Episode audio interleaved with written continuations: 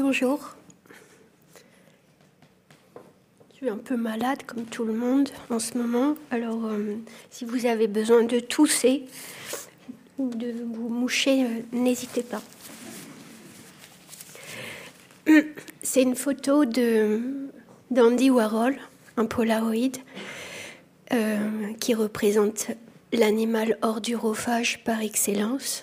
Et euh, j'ai choisi d'ouvrir cette lecture avec cet animal auquel je m'identifie, puisque moi aussi, je suis ordurophage. Vous comprendrez pourquoi à la lecture de quelques extraits de Sans valeur. Et d'ailleurs, euh, mon exposé sera jalonné de quelques images.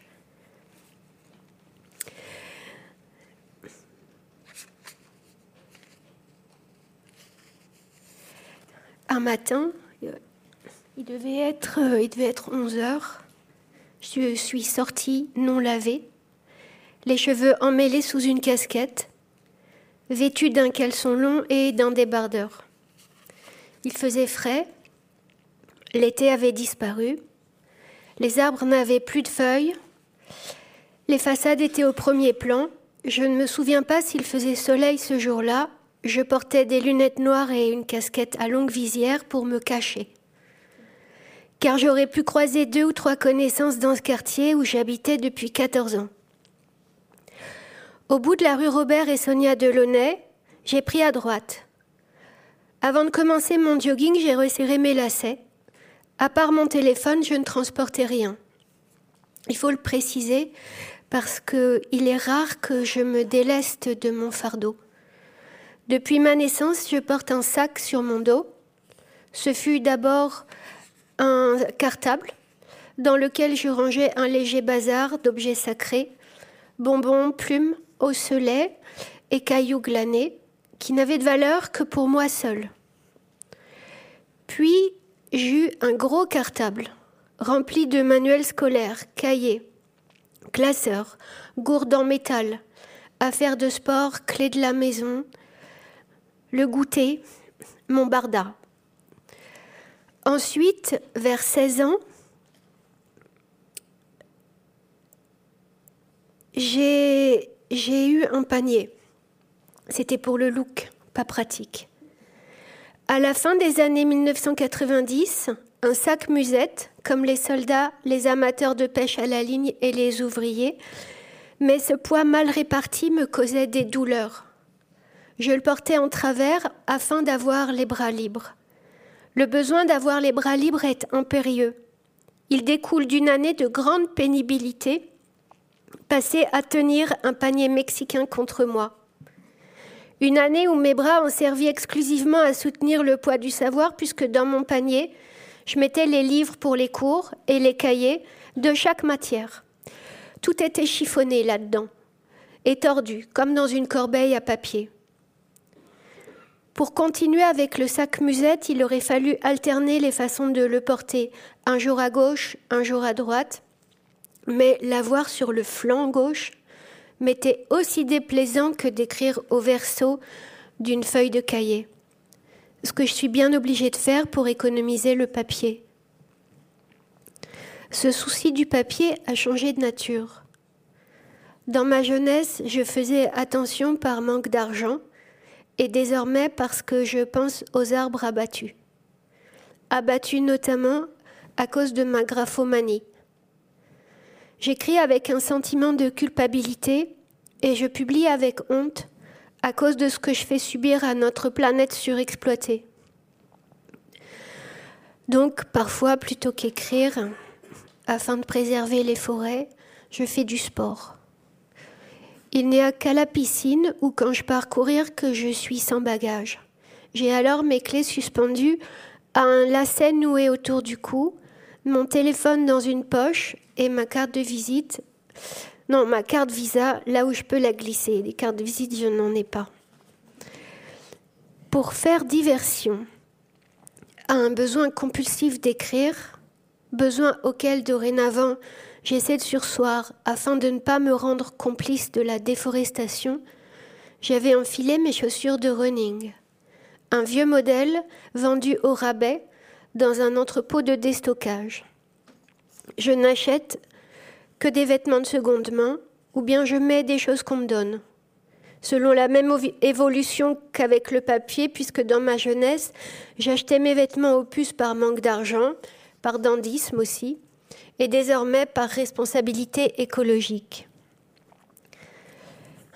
Alors, ce matin-là, ayant pris à droite, je marchais tranquillement vers le boulevard de Charonne où commencerait sur le terre-plein le jogging en direction du cimetière du Père Lachaise.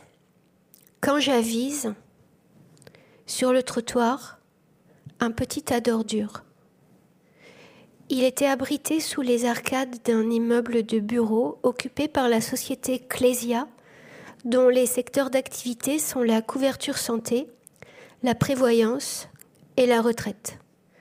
Le site du 174 rue de Charonne à Paris 11e est dédié à la retraite d'après ce qui est dit sur leur site internet. On peut y voir sur ce site quelques photos de l'emplacement mentionné plus haut, l'emplacement du petit tas d'ordures qui, depuis son apparition le 18 novembre 2022, concentre toute mon attention. Bien sûr, les photos choisies pour le site internet de Clésia sont avantageuses, si on veut. En réalité, le bâtiment est moche, mais il semble solide. D'après les photos affichées par Google Maps, sous les arcades du 174 rue de Charonne, on ne voit aucun détritus, aucune personne couchée sur un carton, y grelottant. Le spectacle de la rue et de ses enseignes est sur Internet débarrassé de tout déchet, sans doute au moyen d'un logiciel de retouche, outil qui nous dispense du réel fumant qui gît sur les trottoirs du Grand Paris.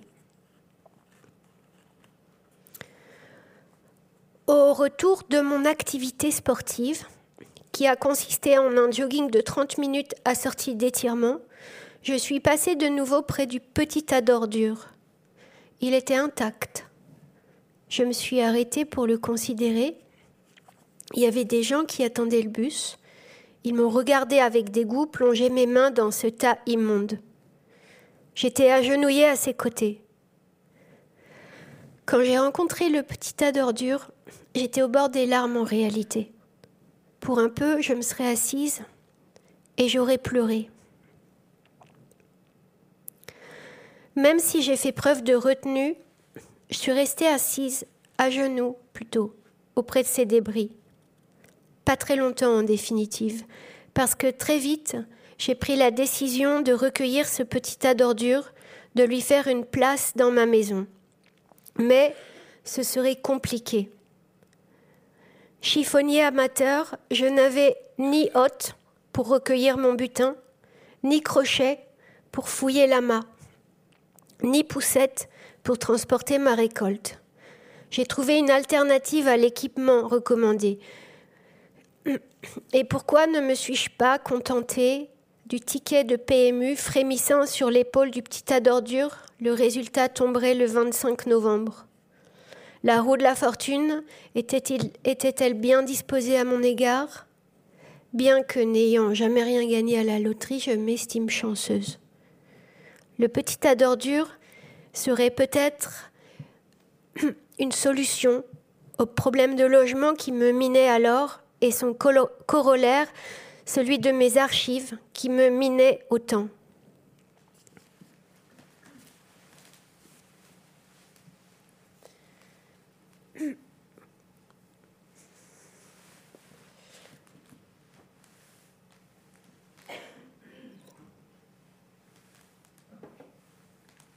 À l'époque, je vivais au 7 rue Robert et Sonia Delaunay, dans un immeuble qui avait autrefois été une fabrique de luminaires. Il témoignait du passé industriel de Paris au XIXe siècle dont il était une archive, comme il était une archive du Paris des années 1980.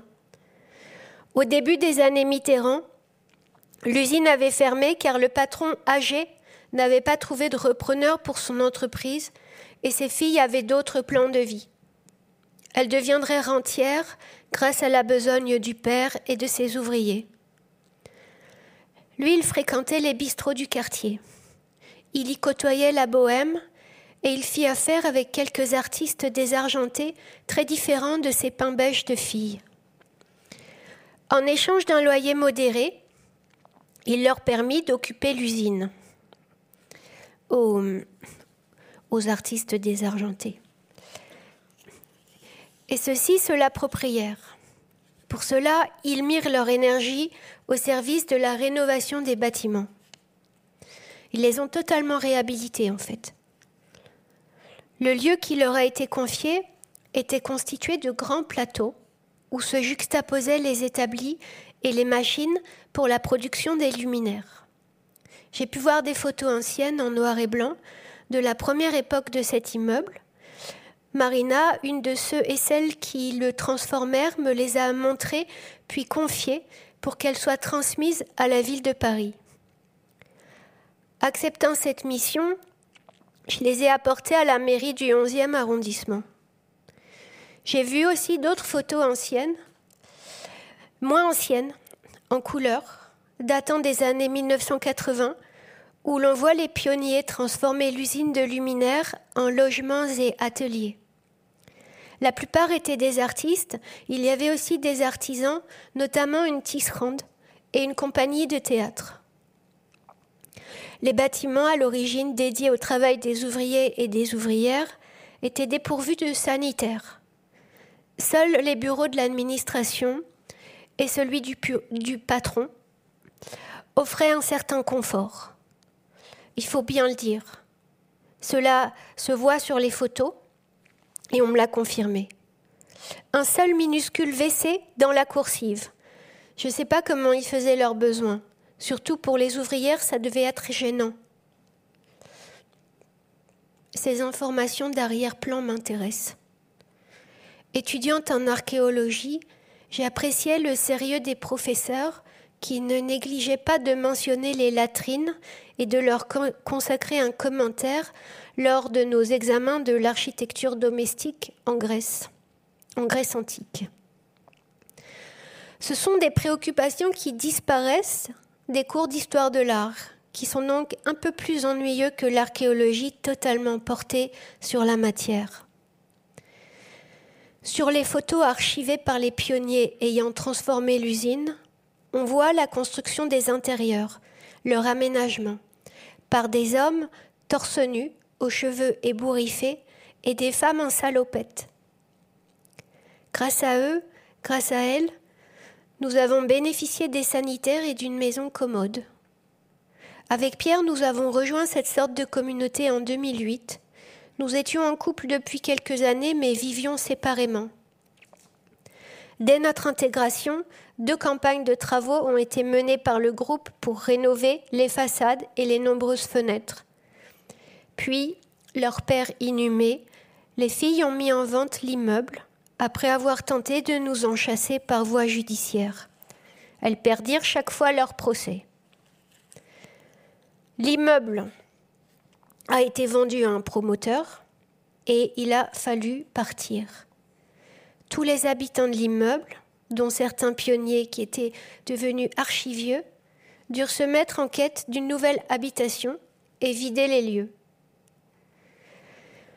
On nous annonça que cet immeuble serait transformé en hôtel de luxe, conformément à l'évolution de Paris. Il est probable que les images d'archives que j'ai portées à la mairie serviront à décorer la salle du petit déjeuner du futur palace. Encadrées et transformées en objets de décoration, les vieilles photographies deviennent des archives chosifiées. Celles-ci auraient pu aussi finir à la poubelle, sans la méticulosité de Marina et sans mon dévouement. Le terme pourrait paraître exagéré, mais il s'agit bien de ça, puisque j'ai sauté un repas et parcouru deux kilomètres sous une pluie battante avec ces vieilles photographies mieux protégées que moi contre la flotte. Au cas où ces vues de l'ancienne usine de Paris, capitale du XIXe siècle, serviraient à décorer le lobby du futur palace, il s'agirait de reproduction, je pense. Les originaux étant sans doute, quant à eux, à l'heure où j'écris ceci, classés dans quelques lieux insituables. À moins que mon dossier de vieilles photos, glissé dans un antique carton à dessin, ait été placé dans le bac à déchets. La dame de la mairie à la réception a saisi cette offrande avec dégoût. Du moins, c'est ce qu'il m'a semblé. En tout cas, elle s'est emparée de la chose avec bien peu de précaution. Heureusement, c'était emballé dans un film transparent. Marina en avait superposé une dizaine de couches. N'ayant jamais reçu le moindre signe du destinataire de ce paquet, je me demande ce qu'il est advenu de cette archive, peut-être des déchets. Ramassés alors par un chiffonnier qui, espérons-le, en aura tiré profit.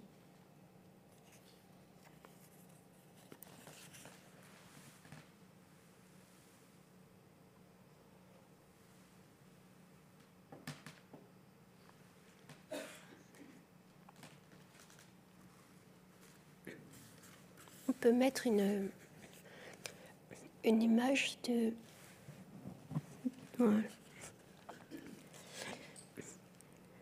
Le chiffonnier, qu'on appelle plutôt bifin actuellement, ne se résout à la mort de rien.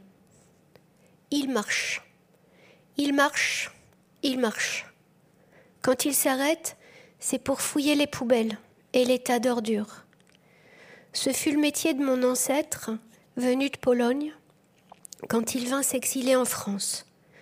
Il récupérait toutes sortes d'objets, un peu de papier et surtout de la ferraille.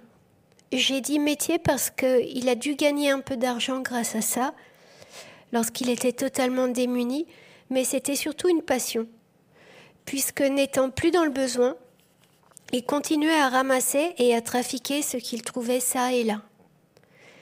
Il avait réussi à monter une affaire. Il avait des employés. Il aurait pu s'offrir des vacances en famille. Ça n'intéressait pas du tout les vacances en famille. Quand il prenait la route, il n'avait d'autre espérance que de trouver un trésor au milieu des débris.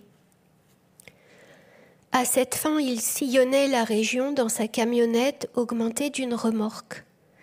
Et quand il revenait, il nous donnait parfois des cadeaux provenant des dépotoirs. J'ai gardé longtemps un coffret en métal entièrement rouillé dans lequel je n'ai pas su quoi mettre à part quelques coupures de journaux. Le jaunissement du papier s'est harmonisé avec le brun roux du coffret. Mais là, tout de même fini sur le trottoir au numéro 210 du faubourg Saint-Martin, Paris 10e. Soudain, il m'avait semblé maléfique. Au cours d'une insomnie, suivant une dispute avec mon compagnon d'alors qui m'avait reproché de trop dépenser, le petit coffre m'était apparu comme le fauteur de troubles dans notre relation. C'est pourquoi je l'ai bazardé.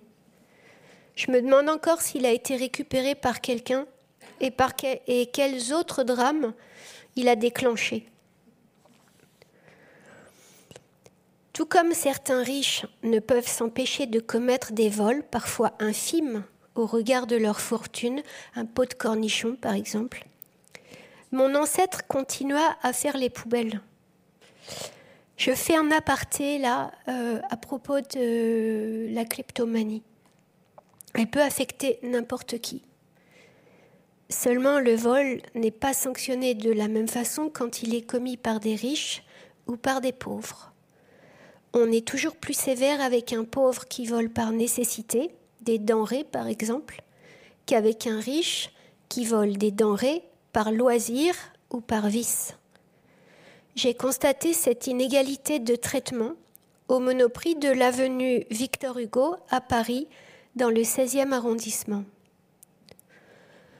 Souvent, comme je suis, euh, en fait, comme je suis souvent indécise, euh, quand je fais les courses, euh, dans les rayons, il m'arrive de passer pas mal de temps dans ce genre de magasin.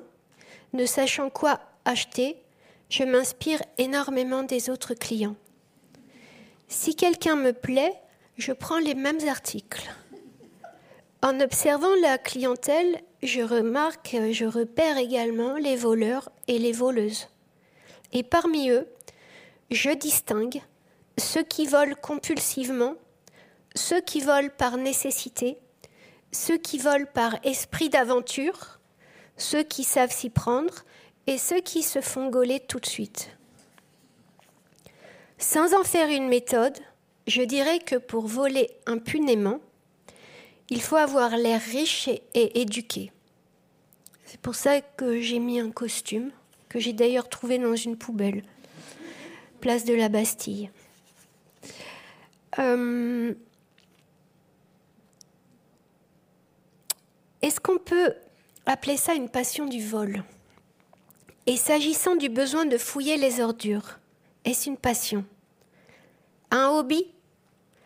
Je pense qu'il ne s'agit pas du tout de ça. J'y vois plutôt une phobie, la peur de la mort. Sous le règne de mon ancêtre le ferrailleur, on ne pouvait rien jeter. Il nous l'interdisait. Il inspectait les poubelles. Tout pouvait servir à nouveau.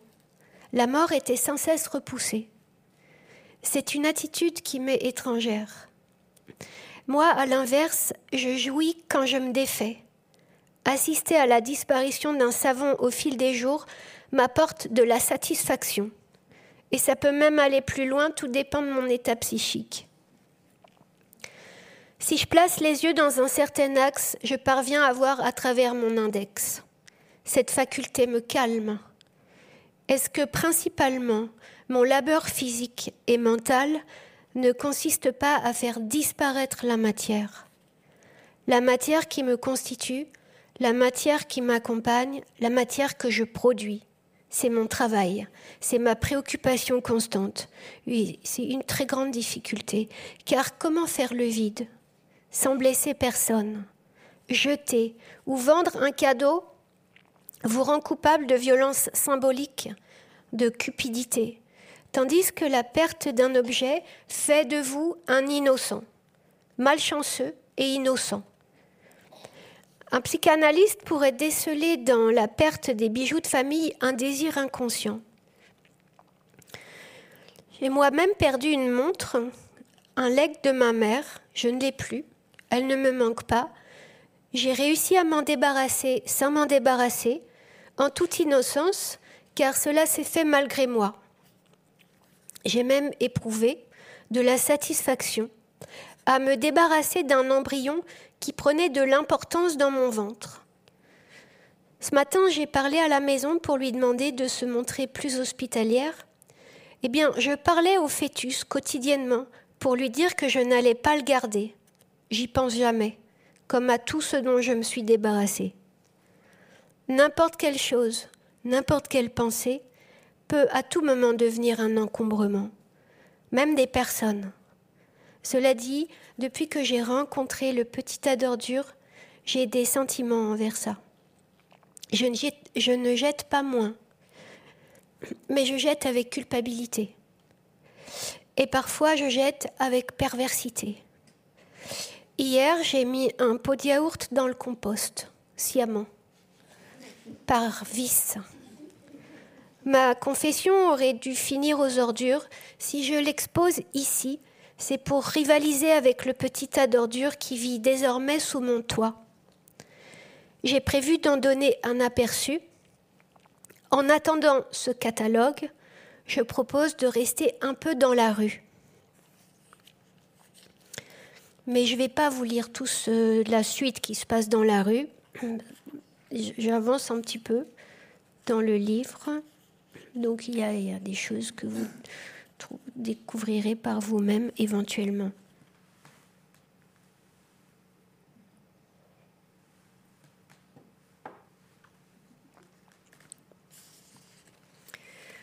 Donc me voilà avec euh, un petit tas d'ordures.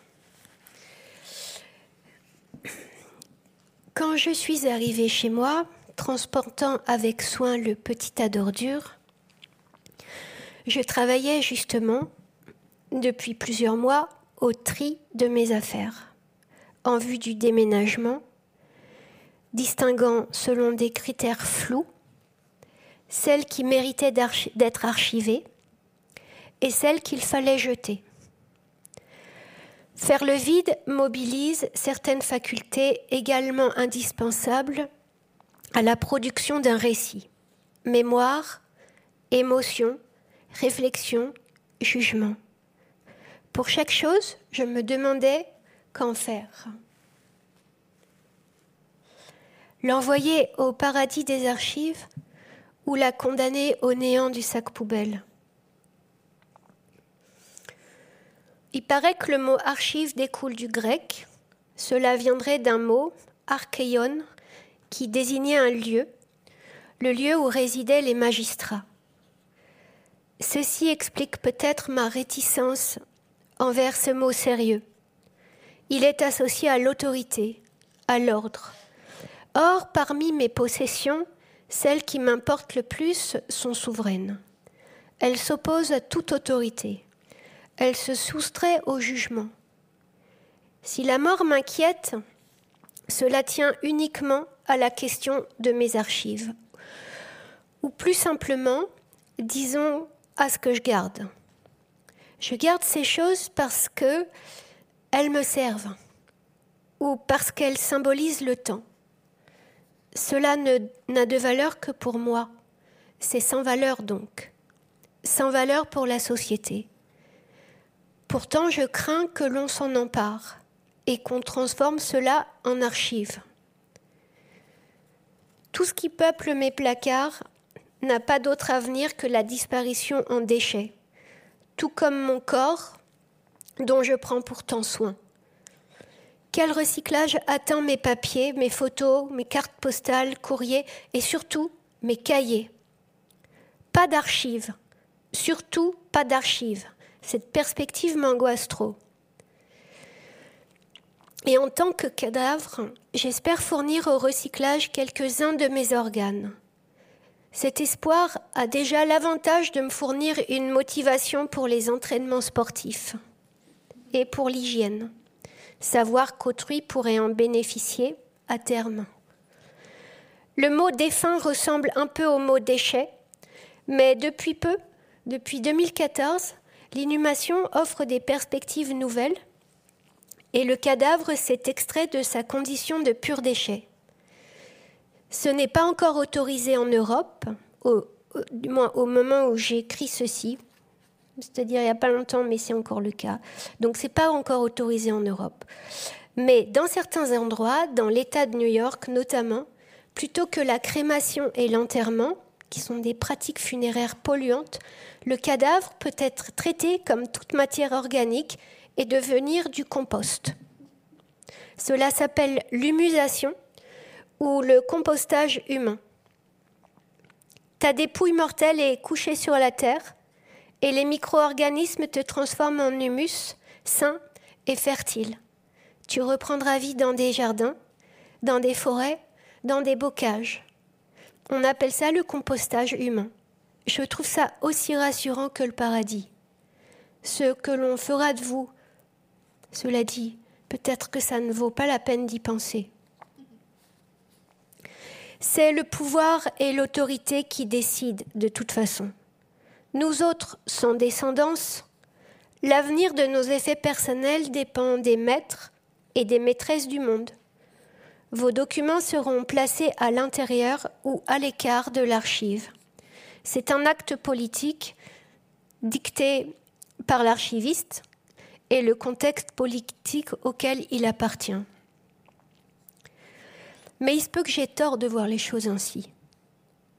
Comme je connais un homme dont le métier est de créer des archives, j'essaierai d'en parler avec lui avant d'avoir tout bazardé. Il y a bien, quoi qu'il arrive, une autorité au départ, c'est celle des parents. Elle joue un rôle dans la connaissance qu'il vous, est, possible d'avoir sur vous-même. Ensuite, l'autorité parentale sera transférée à la collectivité. Votre mère et peut-être votre père ont choisi de vous transmettre des documents, des images, des choses qui témoignent de vos premières années. Comment ont-ils fait ces choix? Qu'ont-ils jeté au fil des jours? Votre cordon ombilical, où est-il passé? Et le placenta, qu'en a-t-on fait? C'est là que vous viviez. Votre première bibliothèque, où votre imagination s'est formée, où est-elle passée?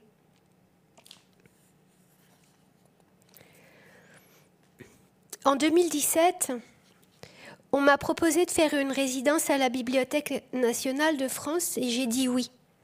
J'ai dit oui à condition de pouvoir y dormir. C'était une contrainte énorme pour moi, mais j'y tenais. J'y tenais parce que ce mot de résidence suppose de séjourner dans un endroit. Or, séjourner quelque part implique d'y passer la nuit. C'est alors qu'une intimité se crée entre vous et le lieu. La raison pour laquelle j'ai rapporté le petit tas d'ordures dans mon intérieur tenait à la volonté d'une union, étant donné l'amour que je lui ai tout de suite porté. Contrairement à ma chambre pleine de livres, la Bibliothèque nationale semble en être moins encombrée. Il s'agit là d'une maison gigantesque où l'on conserve non seulement des livres, mais toutes sortes d'imprimés. Les pièces dédiées au dépôt légal m'ont beaucoup impressionné. Le dépôt légal, c'est l'esprit d'enfance. On y accueille tout sans préjugés. On amasse avec maniaquerie, accumulation, exhaustivité, hétéroclisme le définissent. Au commencement, qu'on s'en souvienne, le petit humain se penche avec le même sérieux sur les emballages des cornflakes, l'image de la tablette de chocolat, le dictionnaire, les pochettes de disques, les billets de banque, le missel, le Coran, le bulletin municipal, les livres cachés au fond de l'armoire et ceux qui traînent ou ceux qui décorent. Au fil du temps, tout prendra sa place. Le dépôt légal enregistre, sans les hiérarchiser, tous les imprimés du pays de France. C'est vraiment une super idée.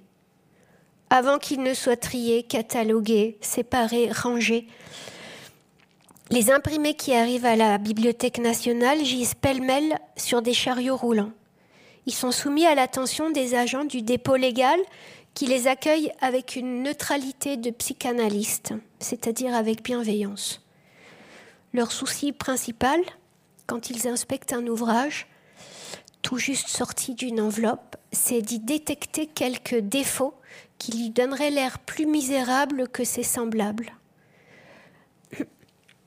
Alors on écarte d'office les livres dédicacés, non pas tant parce qu'ils cherchent à bénéficier d'une attention particulière que parce que l'encre avec laquelle on inscrit une dédicace peut porter préjudice au livre. Avec le temps, cette encre rongerait le papier.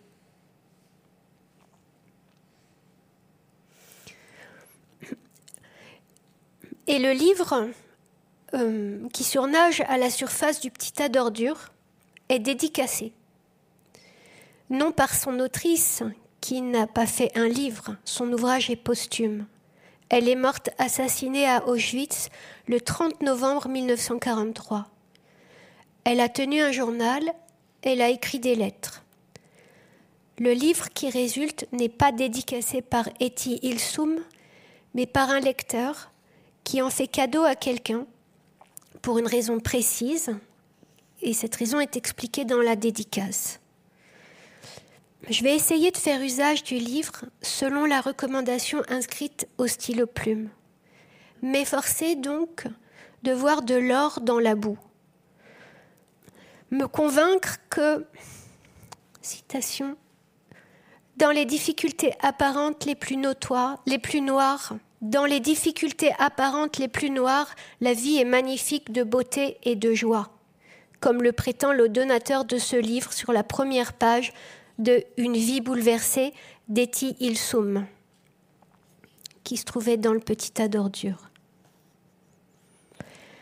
Elle avait le grand projet d'écrire un livre, mais c'est de son journal, donc de sa vie, que nous héritons. L'encre bleue, bue par le papier fin du livre bon marché, le dégrade, mais ça ne fait rien, il reste entièrement lisible. L'égalité de base accordée à tout imprimé qui passe les portes du dépôt légal lui vaut un traitement qui ne fait pas de différence entre, par exemple, le catalogue La Redoute automne-hiver 2017, le dernier dépliant de Legrand, la célèbre marque d'interrupteurs, le calendrier 2018 de l'Association des hindouistes en France et la nouvelle traduction des Métamorphoses d'Ovide par Marie Cosnay. Il ne s'agit pas d'un principe politique ni de relativisme culturel. Il s'agit tout simplement de conserver pour les générations futures les documents qui leur permettront de nous connaître dans tous les aspects de notre existence. Ce que nous avons vu, ce que nous avons entendu, ce que nous avons contemplé, ce que nos mains ont touché. Tout cela aura d'autant plus d'intérêt que nous aurons disparu. La soi-disant médiocrité de notre temps aura pris de la valeur, et ce qui ne marche pas bien maintenant aura gagné une raison historique.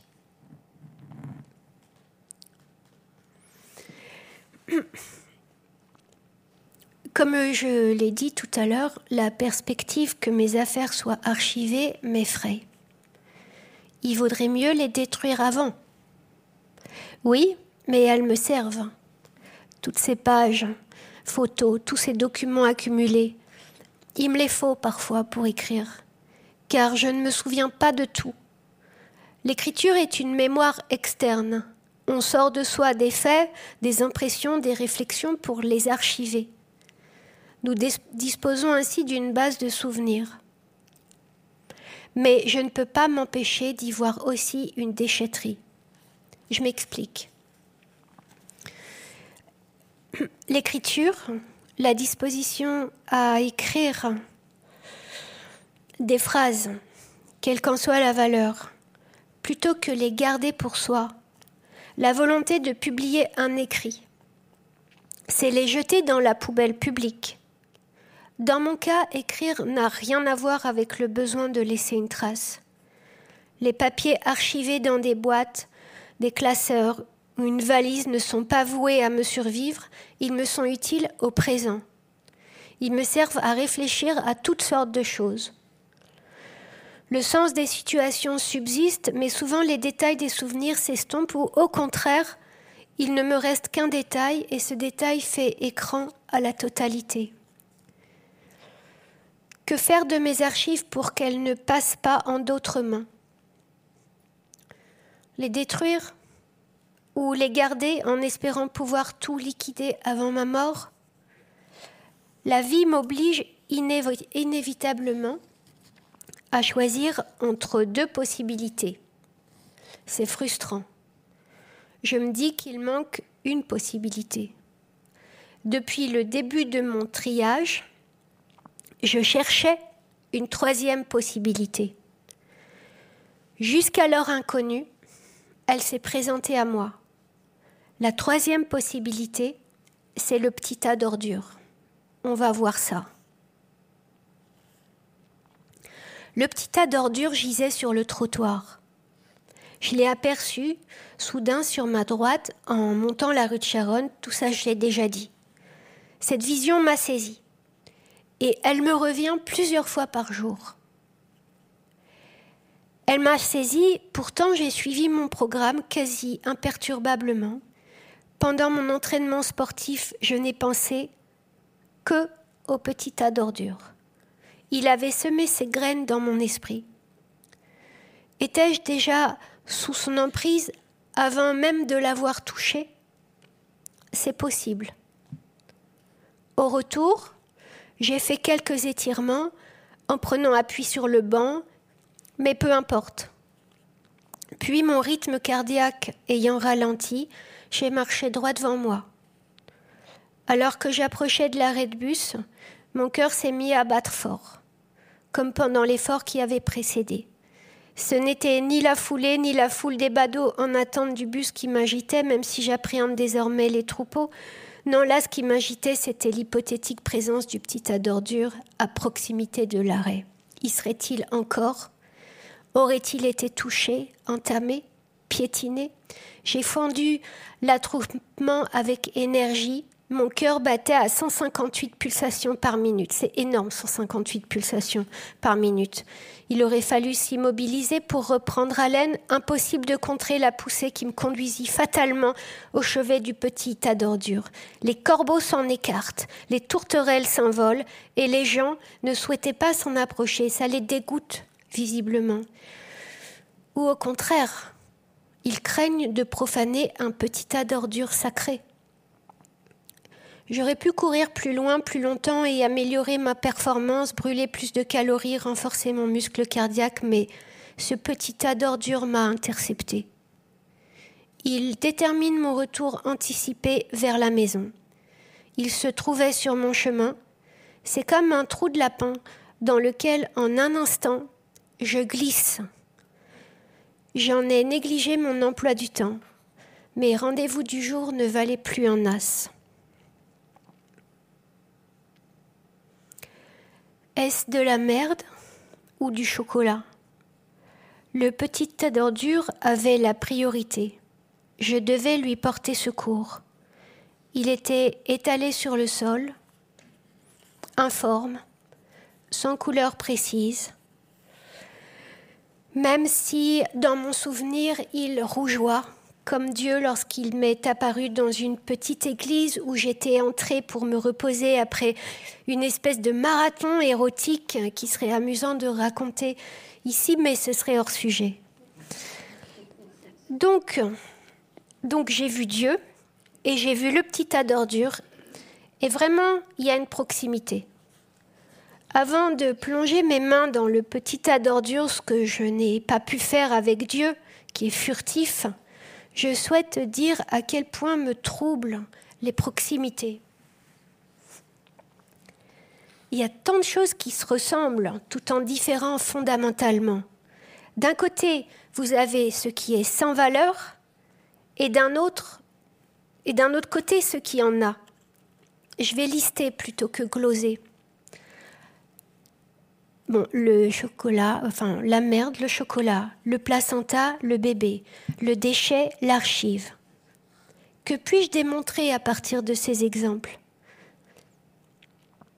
Eh bien, qu'il y a toujours un partage pour deux choses semblables entre le sale et le sublime, entre ce qui est sans valeur et ce qui vaut quelque chose, entre ce que l'on rejette et ce que l'on chérit, le grabataire le nouveau-né, entre ce que l'on élimine et ce que l'on garde, la mauvaise herbe, le lys, entre le réel et la représentation, ou ce qui existe en vrai et ce qui est fictif, entre ce que l'on vomit et ce que l'on savoure, le mousseux, le champagne, ce qui tue, ce qui te soigne, le poison, le médicament, et ainsi de suite.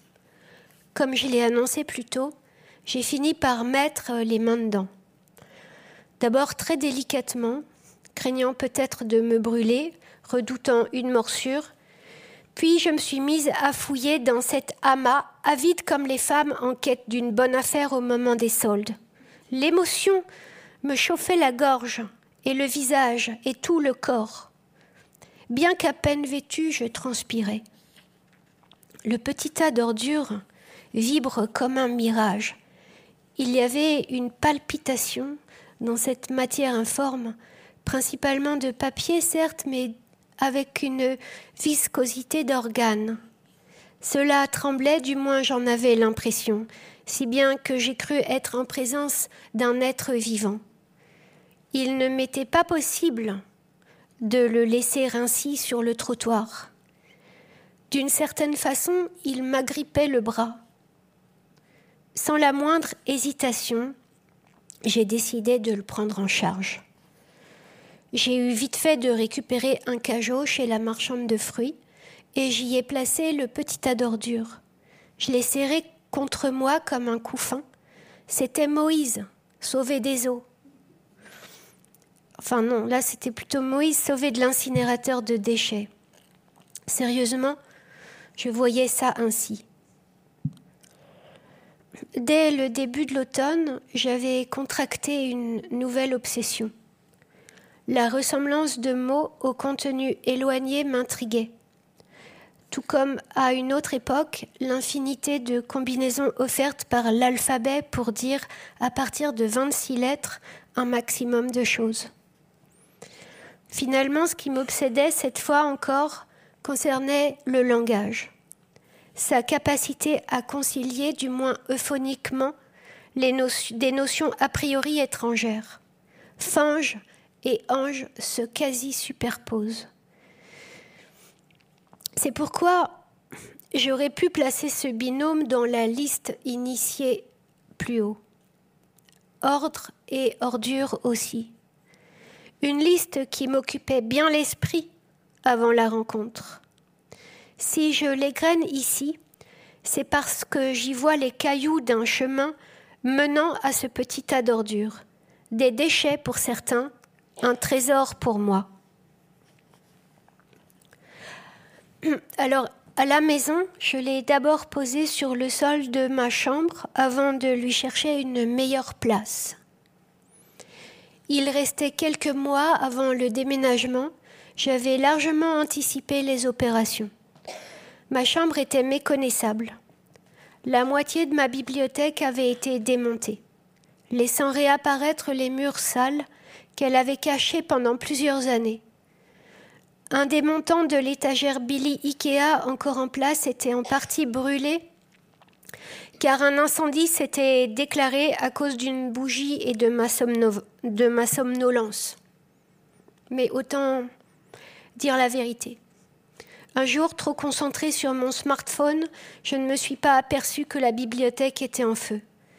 Est-ce la faute de la bougie? Est-ce la mienne? Les torts sont partagés.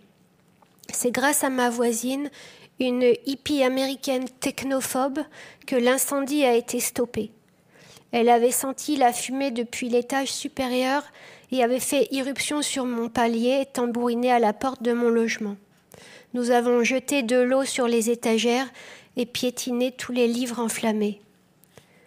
Sans l'intervention de ma voisine, mon problème d'archives aurait été solutionné en une heure. Et le triage du même coup. C'est dans un espace vide et noirci par le feu qu'aurait pris place le petit tas d'ordures. Mais comme il restait encore pas mal de choses, je l'ai incorporé dans mes affaires. Tandis que je déconstruisais la chambre, toutes sortes d'épisodes de ma vie dans ces lieux ressurgissaient, j'en regardais les traces. Mon temps n'était plus occupé qu'à ça, déconstruire, trier, rêver devant des morceaux de matière. Cela ressemble à la manière dont un livre se forme dans mon esprit avant son écriture, sa préhistoire en quelque sorte. La plupart du temps, c'est quand je suis à vélo que les phrases m'arrivent. Elles sont si vives, si impérieuses, que je suis souvent déçue par la gaucherie avec laquelle je les écris quand je suis à l'arrêt. Ce n'est peut-être pas plus mal, ceci dit. On évite la grandiloquence et la formulation efficace, le style publicitaire.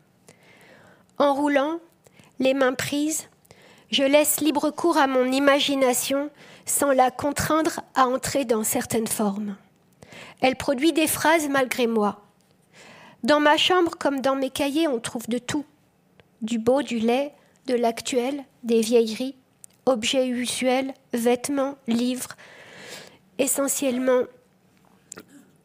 objets usuels, vêtements, livres essentiellement constituaient ma richesse. Chacun me renvoyait à du vécu ou à rien. Alors l'inquiétude m'envahissait. Il ne fallait pas que ça m'échappe. C'est bien parce que j'ai la volonté de tout contrôler que le sort de mes affaires me donne tant de soucis. Les archives constituent les preuves d'une existence. Quand on décide de garder quelque chose, cela tient à l'importance qu'on lui accorde. Si on juge qu'un tas de papier, par exemple, n'est pas assez important pour être conservé, on le balance. Il est conseillé de se faire prêter une déchiqueteuse ou de jeter ça dans un feu. La destruction de documents peut intervenir aussi, non parce que ces documents sont sans importance, mais parce qu'ils en ont trop. De telles archives aboutiraient à du scandale. Je parle là de certains de mes cahiers, de quelques photos où je pose nu, de quelques courriers où je me répands. Dans mon cas, il ne s'agirait que d'un scandale de petite envergure familiale, disons. Dans ma philosophie de A à B et vice-versa, Andy Warhol écrit que s'il a peur de la mort, c'est uniquement parce que sa mère trouverait chez lui, en plus du vibromasseur, tout ce qu'il a écrit sur elle dans son journal. Nous avons les mêmes problèmes.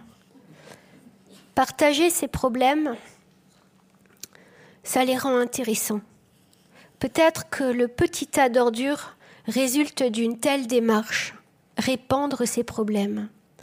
La matière d'une vie, répandre la matière d'une vie sur le trottoir en vue de lui.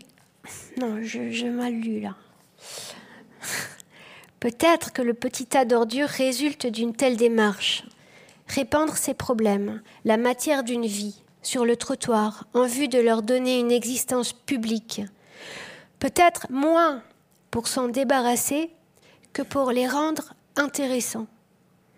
Qui décide de ce qui a de la valeur? Si tu n'es pas important socialement, tes affaires ne valent rien. Tu n'as pas vraiment le droit aux archives. En même temps, quand il s'agit de personnalités publiques ou d'hommes attachés à leur respectabilité, les archives s'avèrent parfois des preuves à effacer. Elles ont tant de valeur qu'il ne faut pas les faire apparaître. Comme dans la correspondance sans équivoque de Eleanor Roosevelt et Lorena Hickok. On ne connaît qu'une partie de leurs lettres, celles qui ont survécu aux flammes. Lorena Hickok y a mis le feu à cause de leur contenu explicite.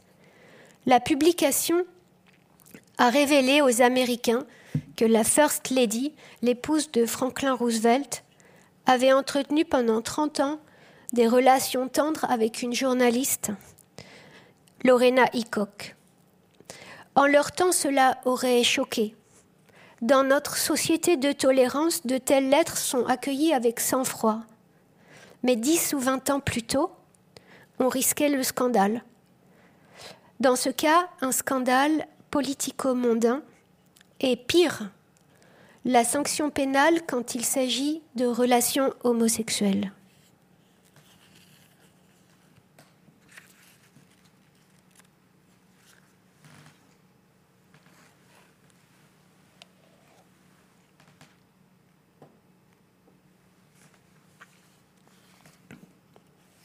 Ce qu'on appelle archive a pour but de documenter un passé. Et si les normes de son temps considèrent certains sentiments, certaines relations inadmissibles, ce qui en témoigne risque la destruction. C'est pour cela que pour des individus aux, aux, mœurs alors mal vues, les documents sont rares. On efface les traces de certaines existences libres par peur du scandale. Ces personnes disparaissent dans des gouffres comme celles qui semblent sans importance, celles qui ne représentent rien de spécial. Moi, par exemple, je connais une femme qui a brûlé ses lettres d'amour, lettres qu'elle a échangées avec son fiancé pendant la guerre d'Algérie. Ces lettres étaient d'un grand intérêt historique, comme celles de Eleanor Roosevelt et Lorena Hickok, mais selon leur gardienne, elles devaient être brûlées pour ne pas tomber entre d'autres mains que celles de leurs destinataires.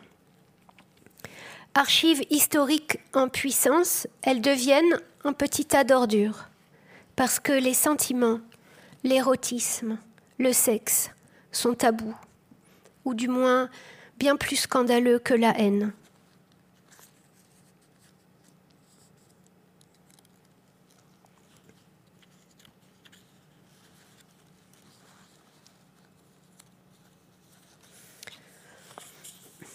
Il y a des choses que vous ne saurez pas ce soir. C'est le contenu du, petit tas d'ordures. Là, je vous raconte euh, la rencontre, mais je ne dis pas tout. Cher petit tas d'ordures, mon sol de cisaille est devenu ta terre. Les premières heures, je ne faisais que te regarder, avec plus d'attention encore que lorsque tu gisais dans la rue parmi les personnes indifférentes. Je te regarde, c'est tout. D'où viens-tu? Pour qu'il ne t'esquinte pas, j'ai dû repousser le chat à plusieurs reprises. Finalement, il est entré dans le cajot et il t'a humé, petit tas. Les éléments dont tu es fait me permettraient-ils de connaître ton origine? Oui, peut-être, mais la raison de ta présence sur le trottoir reste mystérieuse. Avant de te serrer dans le cajot, j'ai observé ta surface. J'ai pu voir que tu étais totalement de papier, des documents de diverses natures dont on avait voulu se débarrasser, mais qui et pourquoi? Je vais te dire ce qui m'est venu tout de suite à l'esprit. Que tu avais été abandonné là précipitamment par quelqu'un qui devait s'enfuir ou bien pour esquiver un danger, ou bien pour prendre un nouveau départ. Ce jour-là, c'est ce que je voulais croire. Intérieurement, je t'ai appelée Lady, parce que, en regardant toutes ces choses, j'imaginais une femme. Sur mon chemin, la vie d'une personne, deux journaux intimes, etc., etc. Cet étalage pourrait prendre place dans un musée. Il serait alors protégé par une vitre et surveillé. Mais il est destiné à pourrir. Je crois, je veux croire que ce sont les affaires d'une femme qui prend un nouveau départ. Bonne route, lady, ai-je murmuré. Tout de suite. Tout de suite, une femme m'est venue à l'esprit. Il y avait un roman dans cette rencontre hasardeuse, il y a des années que mes cahiers accueillent des notations au sujet d'une femme que j'ai inventée de toutes pièces. Je constitue son dossier sans parvenir à raconter son histoire. Il y a trop de pistes, et comme je veux toutes les suivre, je ne parviens nulle part. Le petit tas d'ordures constitue d'une certaine manière les archives qui manquent au personnage de mon impossible roman. Cela, c'est peut-être pour cette raison que j'ai estimé que tout cela me revenait.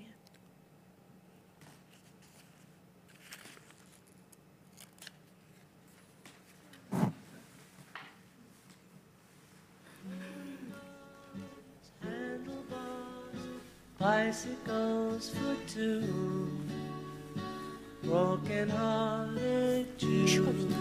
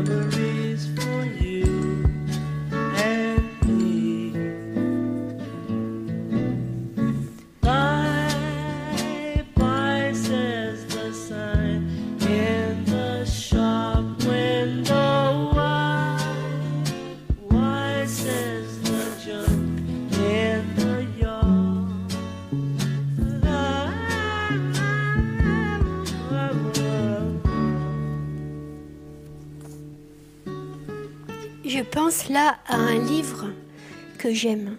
Le livre s'intitule Archives des enfants perdus. Il a été écrit par Valeria Luiselli. Dans la voiture, les parents et les enfants écoutent une chanson. La mère imagine d'autres vies que la sienne. Une chanson peut produire un envoûtement et te faire vivre en quelques minutes ailleurs et autrement tout en étant toi-même. Une chanson peut te faire prendre des décisions aux conséquences fortes.